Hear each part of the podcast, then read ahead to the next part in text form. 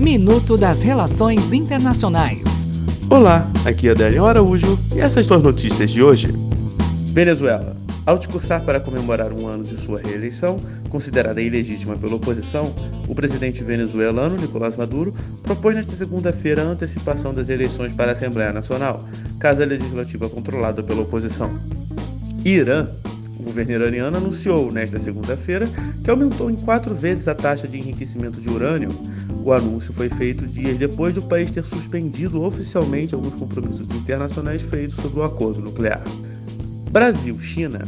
O vice-presidente Hamilton Mourão está na China nesta semana, onde presidirá a quinta edição da reunião da Comissão Sino-Brasileira de Alto Nível de Concertação e Cooperação, no dia 23 de maio, em Pequim.